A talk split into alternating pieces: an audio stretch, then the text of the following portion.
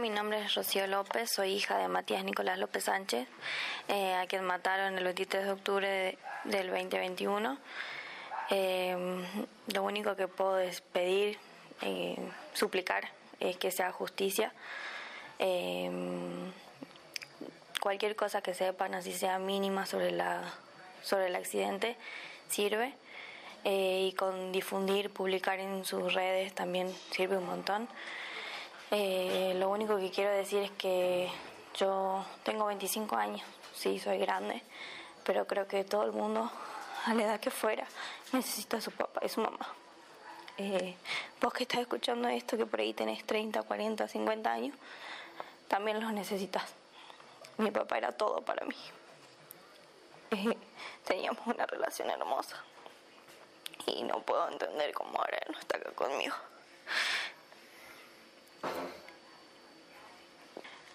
Bueno, él era un padre muy presente, siempre estaba conmigo y celebraba mis triunfos como si fueran de él. Creo que cuando él se fue, se fue una parte de mí. Y lo único que puedo pedir es que sea justicia para que él descanse en paz.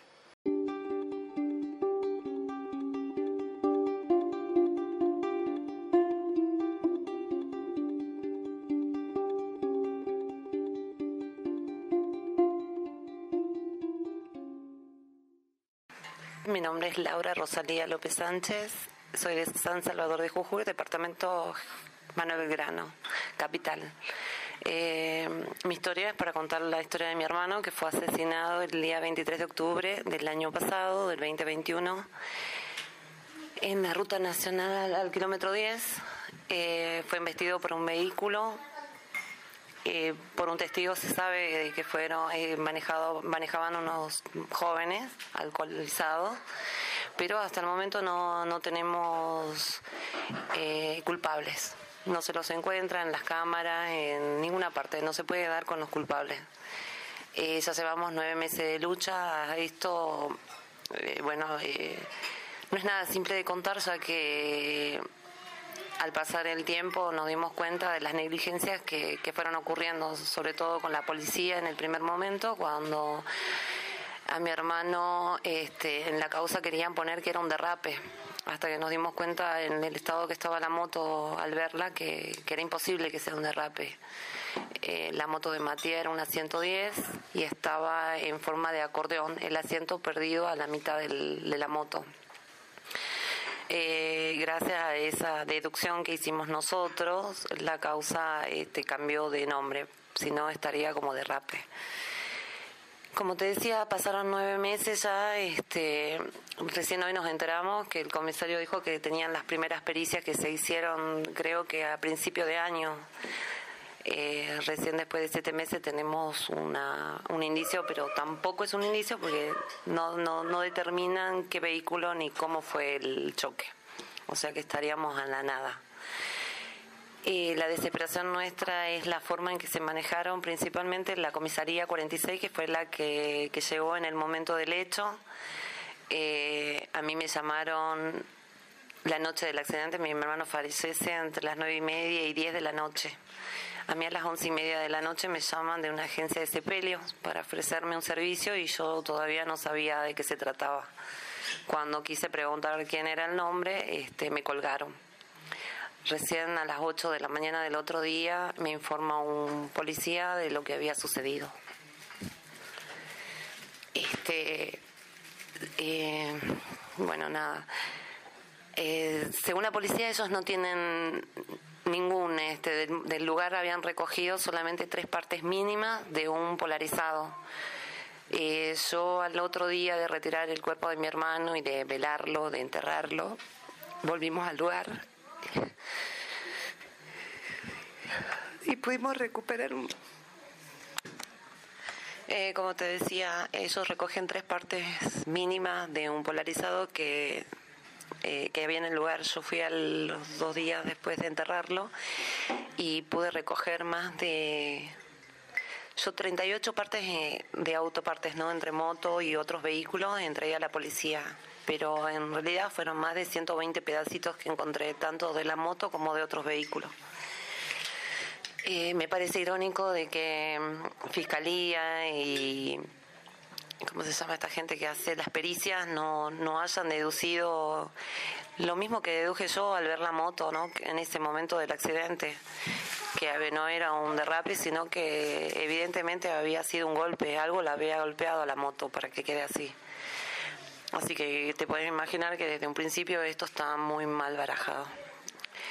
Eh, yo creo que ahora ya, este, no sé, la verdad que hay tantos casos de personas que ya tienen el culpable y aún así eh, eh, sigue el culpable se suelto, te digo, no, no sé cómo van a remediar ellos esta situación, ¿no? Porque ya les compete a ellos remediar esto. Desde el vamos, ellos creo que no supieron hacer su trabajo y, y estamos pagando las consecuencias nosotros, la familia, porque no podemos tener descanso. Hacemos marchas generalmente los martes eh, hemos cesado esta semana porque como están de feria y al no tener ninguna noticia o novedad nueva, desistimos de las marchas, pero nosotros como familia no, no vamos a descansar hasta ya sea dar con el, culpable y después que se haga algo eh, ejemplar ya en la provincia, ¿me entendés? Porque no es el primer accidente que pasa, no eh, saco la cuenta que debe ser más gente asesina suelta violenta que hay en la calle que, que, víctimas, me parece, ¿me entendés? Hay que cambiar esto, hay que cambiar eh, el estado de las rutas, porque si no se sigue cayendo lo mismo. En el lugar no había luz y sigue estando sin luz. A nueve meses de esto sigue estando sin luz. Entonces creo que mm, hay que hacer muchas cosas para cambiar esto. Se encuentra o no se encuentra el culpable y si se encuentra el culpable hasta que se, se lo pueda incriminar de algo, porque si no es porque es chico, es porque es grande, porque siempre pasa algo, ¿viste? Pero bueno, eh, como hermana quisiera de que se hagan responsable la brigada, la comisaría de, que lo atendió primero, eh, la fiscalía y ahora homicidios también, la brigada de homicidios, porque creo que están todos comprometidos con la causa y creo que de ellos depende darnos una respuesta.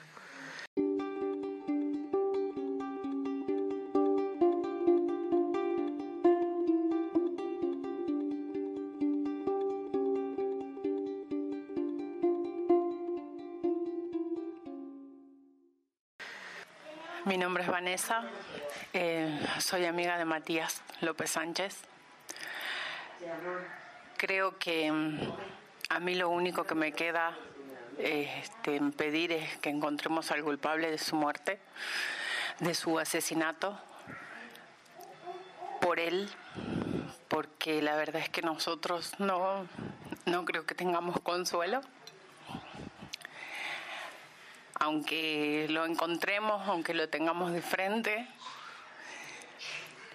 yo no puedo, hablando de esto, no puedo pensar en el perdón, lamentablemente, porque encontrarlo no va a devolver al amigo que yo tenía, ahí que me mandaba mensajes todos los días preguntándome cómo estaba, si necesitaba algo.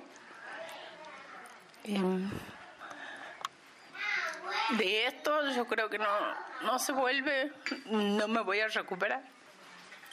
Pero sí quisiera encontrarlo, mirarlo, decirle lo que me provoca, lo que hizo, decirle que mató a una persona maravillosa y, y nada más que termine preso por para que Matías descanse en paz. Yo creo que nosotros, ya con, con Matías se fue una parte, ¿no? De, de todo el amor que uno puede tener en el corazón.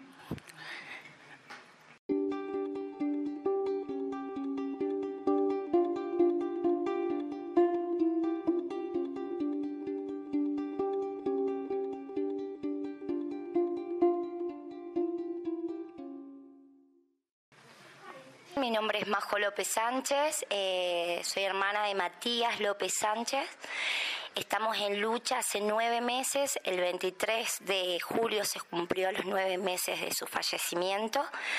Matías no se murió por una causa de enfermedad, sino que nos arrebataron un hermano y, y más allá de que él necesite paz y esté en descanso, nosotros no sabemos qué tan fuerte puede ser esto. Si a mí me hubiera pasado, yo estoy segura que mi hermano hubiera salido a las calles. Si esto le hubiera pasado a su propia hija, él no hubiera parado hasta encontrar al asesino. Y yo voy a estar con mi sobrina hasta el final. Y lo que yo voy a pedir especialmente, porque todos nos conocemos entre todos, es pedirle a todos que nos ayuden con la difusión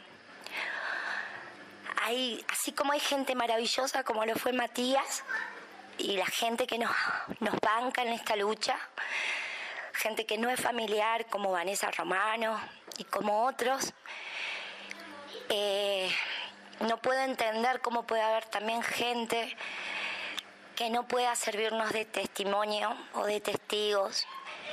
Y no puedo entender cómo esa persona, después de nueve meses, haber matado a otra persona, no se haya dignado a fijarse si le podía salvar la vida. Matías solo tenía 42 años cuando falleció. Es terrible que un 23 de octubre, cerca de las fiestas, perdamos una persona que era alegre, que amaba a todos sus hermanos, que amaba infinitamente a su madre, y haber pasado las peores fiestas de nuestra vida, sobre todo sabiendo que cada primero de enero de cada año Matías cumplía un ciclo de vida. No puedo entender que esa persona pueda estar tranquila, que pueda dormir tranquila. No puedo entender cómo esa persona no se digna dar la cara, que los familiares de esa persona no insten a la educación por una cuestión de responsabilidad civil. No puedo entender, no, no me entra cómo puede haber gente de esa, de esa índole.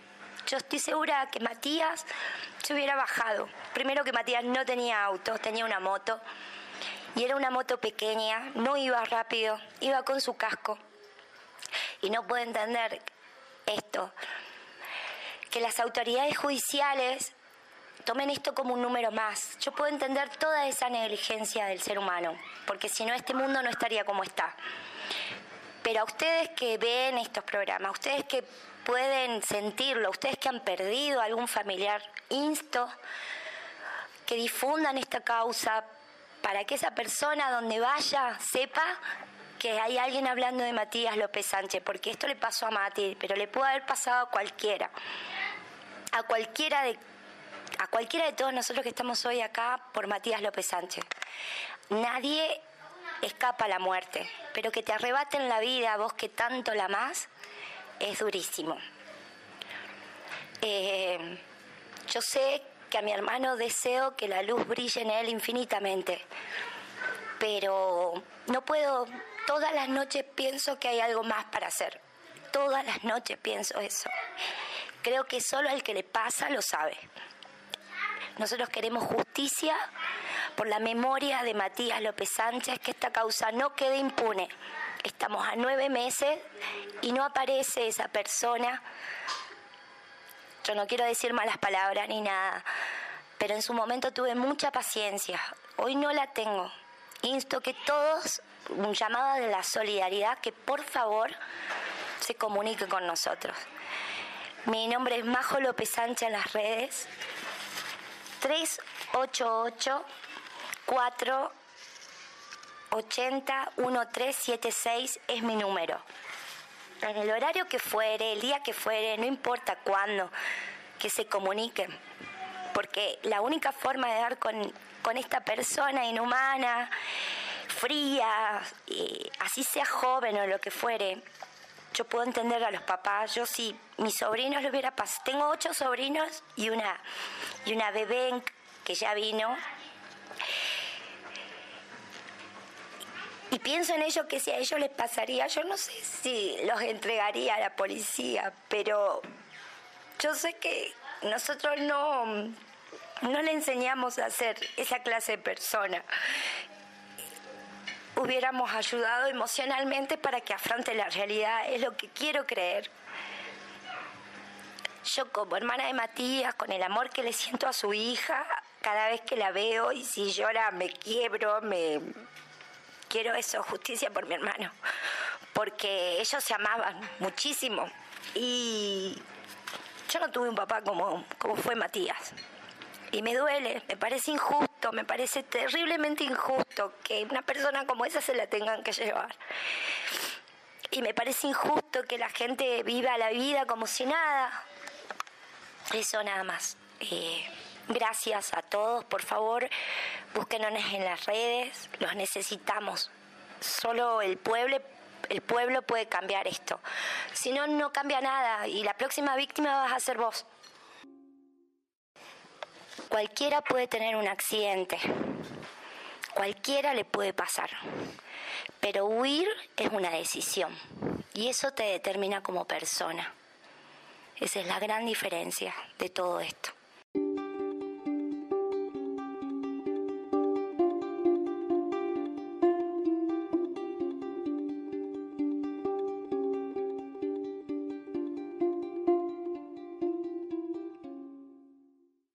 Solamente el, tema de la policía, se acercó gente que lamentablemente juega con los sentimientos de la familia, porque imagínate perder a un hermano que era un amigo, un alero.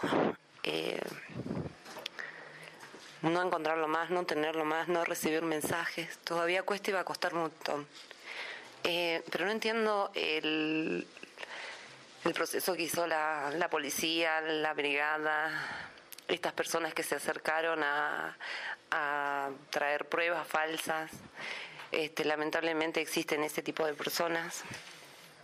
Y existen el tipo de personas que tienen cargos que deberían de cuidar y de hacer lo mejor posible porque creo que, que juran hacer todo lo, lo posible. Y sin embargo en el momento del hecho le robaron el celular en el lugar del accidente un policía, un funcionario, eh, un sargento sustrajo el celular. Se repartieron las cosas.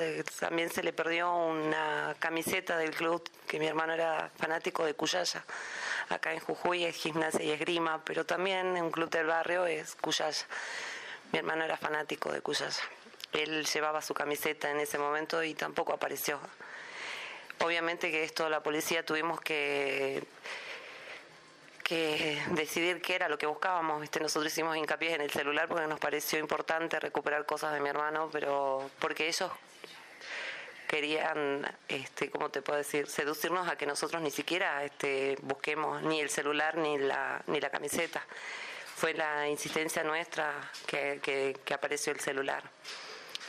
Hay mucha gente involucrada y ninguna está llamada a declarar eh, me duele mucho el salir a las marchas y que la gente nos toque la bocina o que la misma gente en moto nos quiera pasar por encima, porque eso pasa en casi todas las marchas. Si no nos acompañan las policías o nosotros mismos nos paramos enfrente de los autos y son capaces de pasarnos por encima y eso nos duele mucho porque nosotros no, no, no estamos pidiendo un plan, no estamos queremos justicia, justicia por una persona que, que no tendría que haberse ido de esa manera. Y, hoy por hoy que me tocó esto a mí, que nos tocó pasar por esto, me parece que hay mucha gente que, que es verdad, que nos puede pasar a todo, en cualquier momento nos puede pasar. Y siento que, está mal que, que miremos a un costado el dolor de otras familias, porque no somos los únicos, somos uno más, lamentablemente somos uno más. Yo no sé si se hará este, justicia hoy, en dos años, en tres, no sé, pero siempre vamos a estar. Eh, más allá de la negligencia de la policía, eh, está la, misma gente que, está en el barrio, que, no sé por qué, cuál es el miedo de la gente de hablar. Eh, yo les pido, por favor, por favor, acérquense. Hoy nos toca a nosotros y mañana puede ser cualquiera de ustedes. Porque el asesino que mató a mi hermano sigue suelto, pero hay en Jujuy como en otras provincias hay más de una persona que muere de la misma de la misma manera. Eh, hombres grandes que, le tocan la bicicleta y lamentablemente fallecen porque no no no no no los, no los acuden en ese momento para, para ayudarlo y aún teniendo el culpable todavía tres años no se puede saber nada, no se puede hacer nada. No entiendo eso, pero me gustaría mucho que no minimizaran el dolor, porque me imagino que mi hermano sufrió. Sufrió desesperadamente al saber que estaba agonizando y que no quería irse, porque sé que no quería irse. Y creo que no es solamente ella murió, porque para nosotros siempre va a estar presente. En lo personal, para mí, Matías siempre está en mi casa, yo lo escucho. No sé si me estaré volviendo loca o no, pero sé que lo escucho. Sé que está. Sé que todos los necesitamos, pero él sé que está ahí, que nos está guiando. En lo particular, cuando yo creo que mi hermano está presente ahí es cuando estoy por bajar los brazos. cuando no sé, en una canción, en el picaflor, en un sueño. Un picaflor, me visita un picaflor cuando le digo que no lo sueño. Eh, tengo fotos de mi casa en todas partes de mi hermano. Él no lo soñé, de los redonditos. O escuchábamos mucha música, mucho, eh, compartíamos muchas cosas con mi hermano y su hijo, no mi hijo y su hija.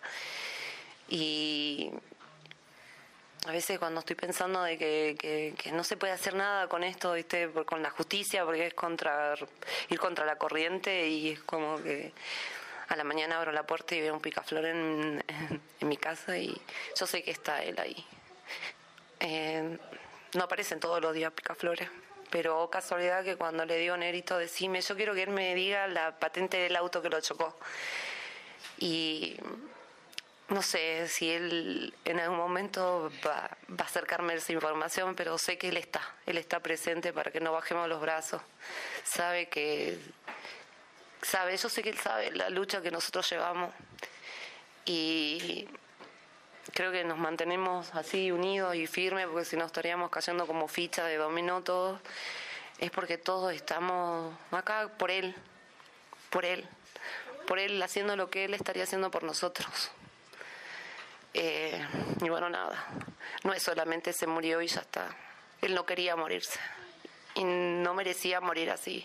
Y nadie merece morir así como dice mi hermana, nadie. Pero a la medida que nosotros callamos lo que sabemos, siguen surgiendo más asesinos y más gente que se ve este, como si nada, bueno, lo choqué, no me ve nadie, me voy.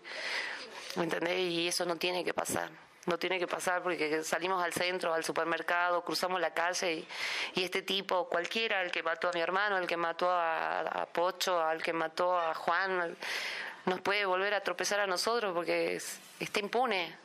Y eso es lo que nosotros también como sociedad le estamos dando a ellos, más allá de lo que la policía no puede encontrarlo. Nosotros como sociedad, al callarnos, si sabes algo, habla, habla porque vas a ser cómplice. Y creo que eso no te va a dejar de vivir tranquilo. Eh, justicia por Matías López Sánchez. Justicia. Matías López Sánchez presente, ahora y siempre.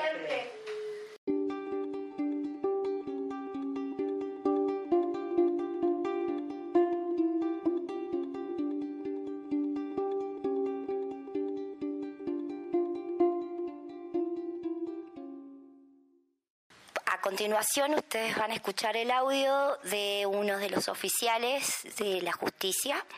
En este caso, hace dos meses atrás, o ponele cinco meses después de que murió Matías, se pasó esta causa a manos de la Central de Brigada de Homicidios ellos movieron muchos más hilos en la investigación que lo que hizo Fiscalía y que lo que hizo la seccional número 46 implicada en la causa el día del siniestro vial fatal. A su vez, criminalística de Alto Comedero, también de la ciudad de Jujuy, que no actuaron conforme al protocolo de actuación de siniestro vial Por tal motivo, al verse frustrada la investigación, tuvieron que acudir a esta central de brigada de homicidios, a quienes estoy agradecida y estamos agradecidos porque hicieron hasta el momento todo lo que estaba en sus manos hacer con la dirección de Fiscalía. Si, si hoy la causa está frenada es porque Fiscalía, el MPA, no está haciendo la labor que tiene que hacer ni está tomando las decisiones que tiene que tomar. El fiscal que lleva esta causa es el señor doctor Diego Cusel. Este audio que ustedes van a escuchar es de un principal alarcón, Raúl o Rubén. Pero él explica exactamente desde el inicio del expediente hasta hasta el día de hoy. Esto fue gracias a la intervención del comisario Silvera, que es el jefe de esta dirección, que muchas de las personas que fueron víctimas de estos homicidios y mucha gente lo aprecia o le tiene consideración y respeto por ser una persona honesta en su trabajo, lo cual es así, lleva más de 20 años el señor Silvera. Y el principal lleva más de 12 años trabajando codo a codo con su jefe.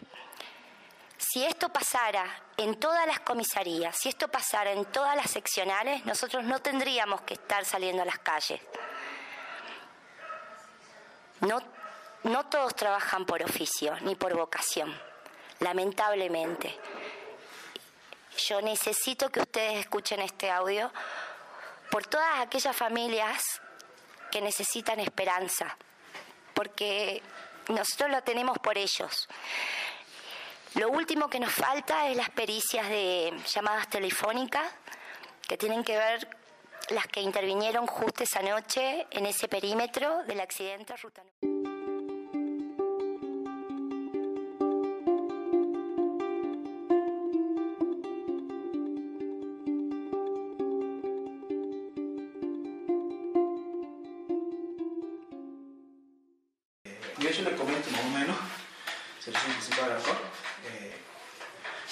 actualmente hace una semana ya está en feria judicial, únicamente hay un fiscal que se encarga de todo esto.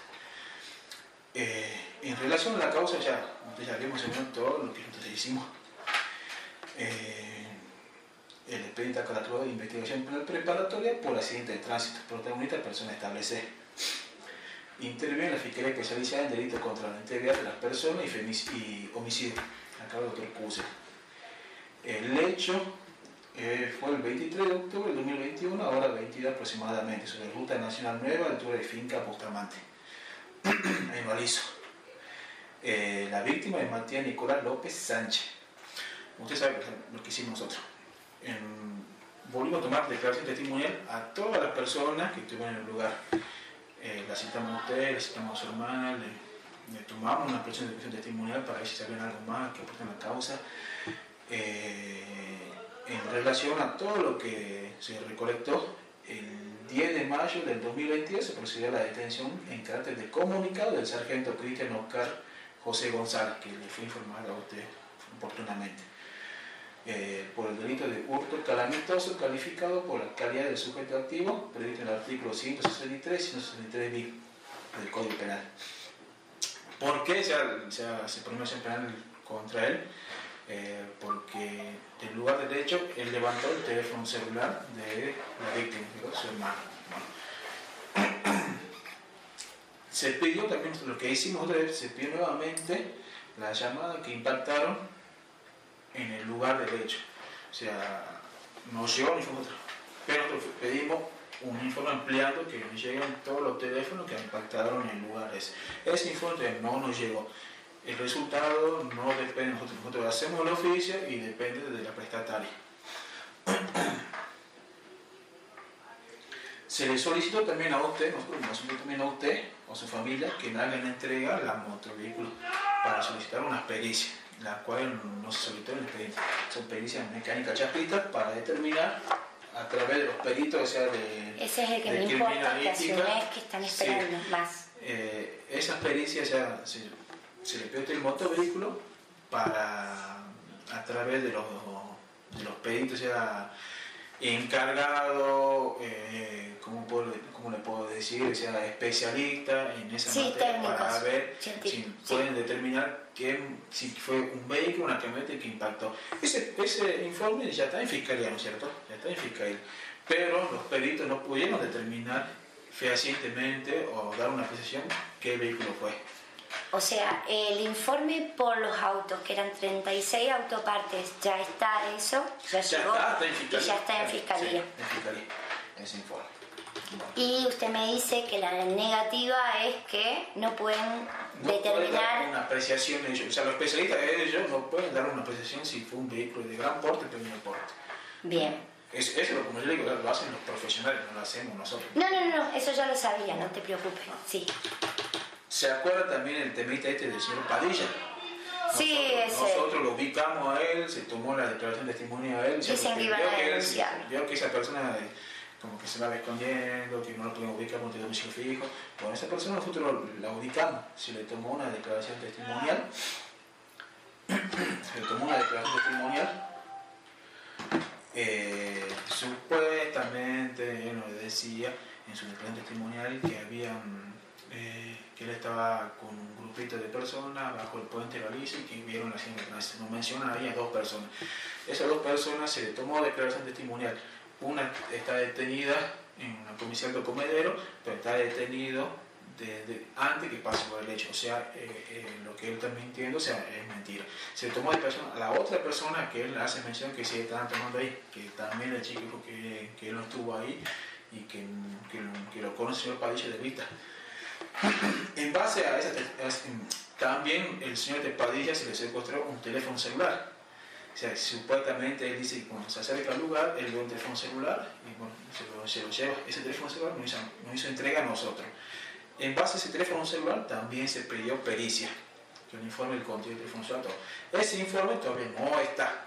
Porque eso también lo hacen los técnicos, no lo hacemos nosotros. Nosotros hacemos únicamente el oficio, solicitamos que pericia y lo hacen ellos. Ese informe no está. Ese teléfono celular me dio el señor Padilla. Eh, en base a eso, o sea, se remitió también, se remitió el expediente con todas las declaraciones testimoniales de esas dos personas que supuestamente dijeron que, no lo conocen el señor, que no estuvieron detenidos. Se corroboró mediante oficio a través de la comisión desde cuánto va detenido el chico y está detenido antes que pase el hecho por ese entonces es imposible que el chico haya estado en el lugar ese. Entonces, eh, Como para que todo quede claro. entonces, lo que hicimos nosotros, eh, remitir el expediente a Fiscalía para que ellos vean qué medidas van a tomar contra el señor Padilla. Ah, perfecto. Porque no sé si habrá falta testimonio. Sí, en algún momento es... Pero ese, como yo le digo, eso no depende de mí. Y nosotros, hacemos eso y ya está en Fiscalía. eh, y por último, o sea, lo que hicimos también es, se tomó declaración testimonial a, a una finca, creo que apellido, a varias, o sea, se tomó declaración testimonial a, a, un, en un domicilio que pasó frente al, lugar del hecho. Eh, familia Mercado, pero no aportaron nada de relevancia al caso. Actualmente, o sea, o sea el expediente está en fiscalía y esperan nosotros una resolutiva de qué medidas van a tomar con el señor Padilla. No, no obstante ellos muy sin trabajando, como ha chequeado supuestamente su declaración señor Padilla, que usted puede tener acceso al expediente, usted va a ver la declaración señor Padilla. Sí, tengo un eh, problema principal. Nosotros no tenemos acceso al expediente más que mi abogado, pero el abogado se mueve a los ritmos de fiscalía, o sea, si hay feria y qué sé yo. Yo esto no lo sabía. Y mi familia tampoco. Claro, es que eso es lo que pasa, que usted me llama y dice, no, no, no, ya trabajamos todos los días, o sea, lamentablemente nosotros, ya, así como le queremos solución a usted, hay varias cosas que tenemos que tener solución. Y sea, nuestro ritmo es, otro, y el ritmo fiscal es otro. Yo para acceder a, al expediente tengo que pedir, solicitarlo en fiscalía, ¿verdad? Usted tiene, mediante su abogado, tiene acceso al expediente. Sí pero él no, nos notificó esto, pero de todas maneras me voy a encargar de hacer. Pero yo le comienzo lo que hicimos nosotros. Sí, entiendo. Lo que hicimos nosotros. Eh, en la declaración del señor Padilla, cuando tenga acceso al expediente, se menciona que supuestamente él ve, dice al día siguiente, cuando al auto protagonista que él supuestamente dice que es del accidente, se lo llaman para San Antonio y nos hace mención a un, a un taller de un tal, eh, digo el nombre yo, Pechona, que es de ahí del Carmen. Llegamos a ese taller nosotros, pero lo teníamos relacionado con otra causa, un mecánico del Carmen. Fuimos, tuvo después testimonial, nos preguntado, no lo conoce el Padilla, nunca la llevó un vehículo blanco para hacerle algún arreglo, nada. eh, también hace mención él de otro taller mecánico, acá en, en, También hemos chequeado, hemos tomó declaración, se tomó fotografía de todo lo que estaba en el taller y tampoco. Entonces nosotros no, ya no sé por qué el señor este, o sea, sí, todo bien, él va a tener su merecido, yo me encargo de eso. Pero, sí lo que pero ese señor, lo que tenemos actualmente, o sea, siguen esperando el, lo informe de los teléfonos que impactaron en el lugar y para ver qué medidas se pueden Eso es de las telefónicas, ¿no? Sí. Claro. No del 911. No. No, ok. Eso es lo que yo le puedo informar a usted. Te agradezco. No, está bien. Ya ahora es cuestión de hablar con fiscalía qué es lo que van a hacer entonces. De ahora en más me manejaré para ahí. Dígale al comisario Silvera que gracias. No, no, no, como yo digo, o sea, siempre estamos a predisposición de usted, así como de usted, de cualquier sea familia que ha sido damnificada por un hecho. O sea, lamentablemente, o sea, nosotros, como yo digo, o sea, tratamos de dar solución a varias personas. Nosotros hacemos el trabajo, o sea, la gente trabaja todo el día. Usted vio, o sea, se tomó de, o sea, en relación al documento, nos tomó varios, hicimos varias pericias que no sí, de relación, se bolsito varias personas. A este país ya no lo pudimos no Ya no lo voy a molestar más porque yo creo que ya no hay más nada para hacer. Porque ya se hizo todo lo que estaba en el expediente. De hecho, ustedes hicieron más de lo que estaba en el expediente. Mucho más hizo este departamento. Mucho, mucho más. Eh, les agradezco. Sinceramente, me da una pena tremenda porque Silvera me había dicho que lo iban a encontrar. Pero yo sé que la culpa no la tiene usted. No, Pero con tanto ruido, me duele no entender cómo Jujuy puede ser tan chico y tan mierda a la vez, ¿entendés? Porque era las nueve y media de la noche cuando pasó todo esto. Entonces, no entiendo cómo puede ser que nadie sea testigo de algo.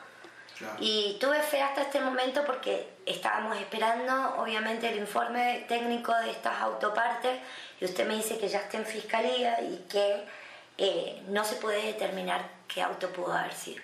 Así que está bien. Yo sabía que ese era el último paso que íbamos a hacer.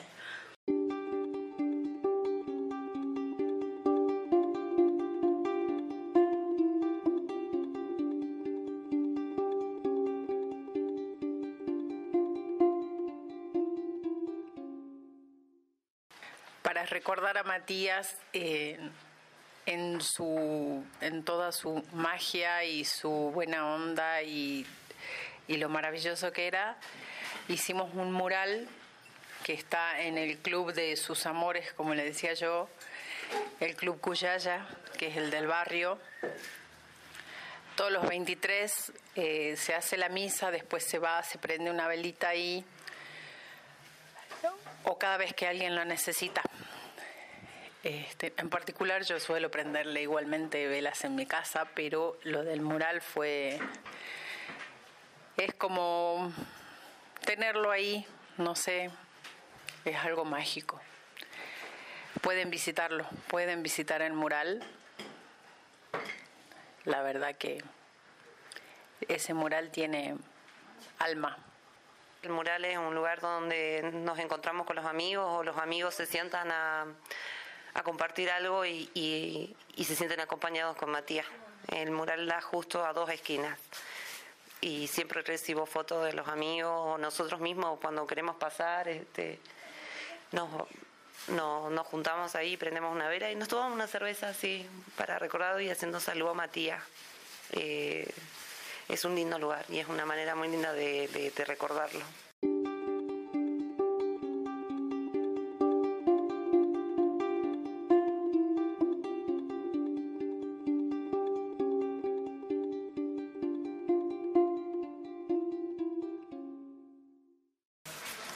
Matías era tan querido. Nosotros cuando lo enterramos a Matías nos acompañó una caravana. La misma caravana nos instó que nos pongamos en un grupo de lucha. Llegamos a ser 110 personas en un grupo.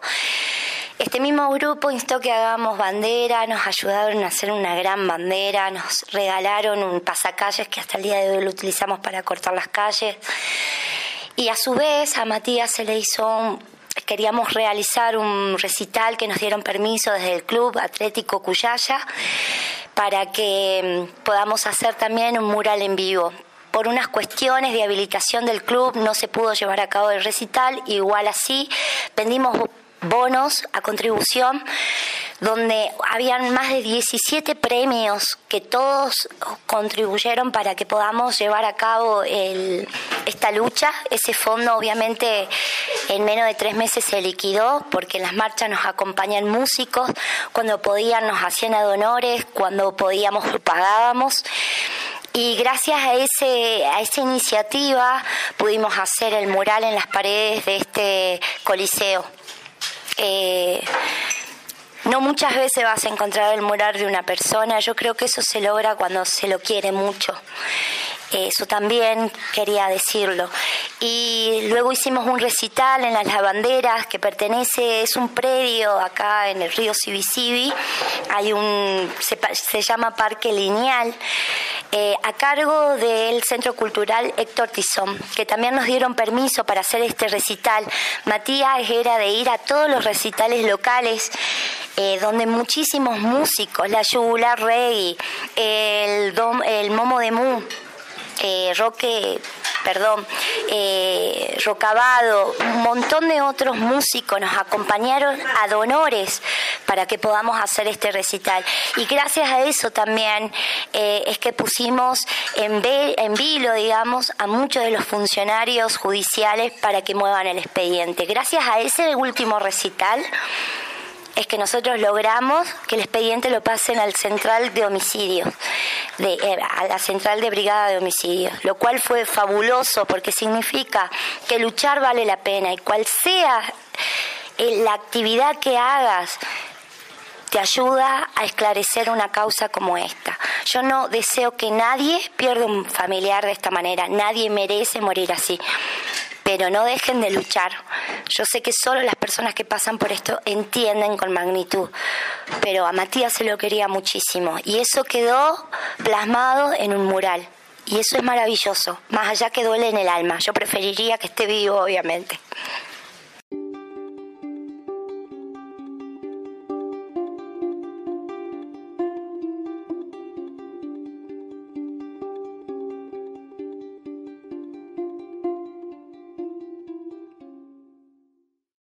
Papá, por último, eh, quiero regalarte un tema y decirte que te amo y que te voy a llevar para toda la vida en mi corazón. El tema se llama Te regalo de Carla Morrison.